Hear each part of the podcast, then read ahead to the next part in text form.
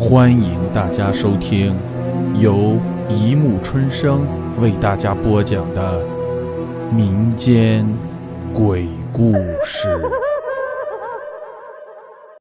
第三集：跳动的人头。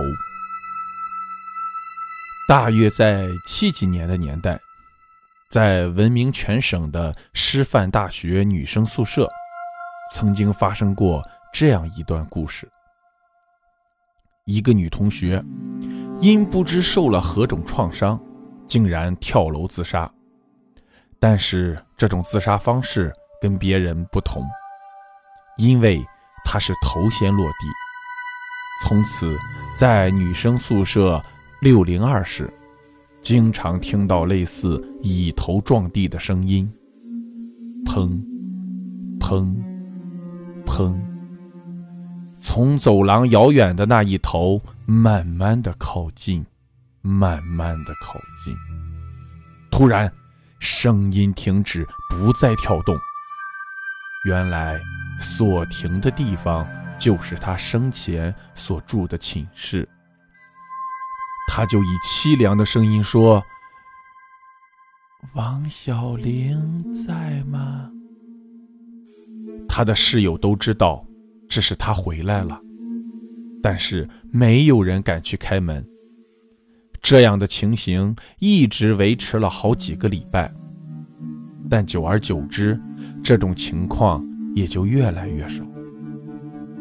过了不久，暑假到了，随着假期的来临，宿舍的学生也都纷纷的回去了，而这种可怕的事情却未曾停止。一天晚上，女生宿舍的管理员在清理宿舍。由于大家急着回去，没有好好的打理宿舍，所以可怜的管理员只好一间一间的清理了。清理到这间传闻颇多的六零二房间，心也就毛了起来。但传言归传言，没有根据的事情。哎，不去想也就这么着了。管理员心中想着，于是便大胆地开了房门，只感觉阴气阵阵。仔细一看，原来是北边的窗户没有关上。这时心中便安了起来，于是想上前去关上那扇窗户。就在他关上的一刹那，突然听到“砰”的一声，他回头一看。门已经自动关上了，这时他的心中那种不祥的预兆又产生了。就在他彷徨不知所措的时候，那个可怕的“砰，砰，砰”的声音又从遥远的走廊尽头由远而近，慢慢的、慢慢的靠了过来。这时，不管有没有这个传闻。已经是无关紧要了，他心中非常害怕，但又能如何呢？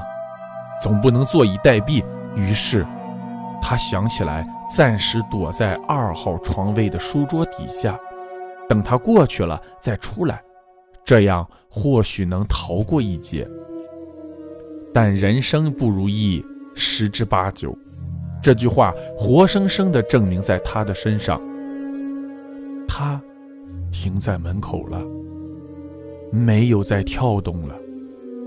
以凄凉的口气缓缓地说：“你不用再躲了，我已经看见你了。”管理员心想说：“我躲在桌下，而你也没有开门，怎么可能看到我呢？”于是，管理员走到门前，弯下身子，将脸贴近地面，想看看那一个女鬼。当他从门缝底下一看，居然看到了两个血淋淋的眼睛，以哀怨的眼神看着他。好了，故事播讲完了，欢迎大家评论、转发、关注。谢谢收听。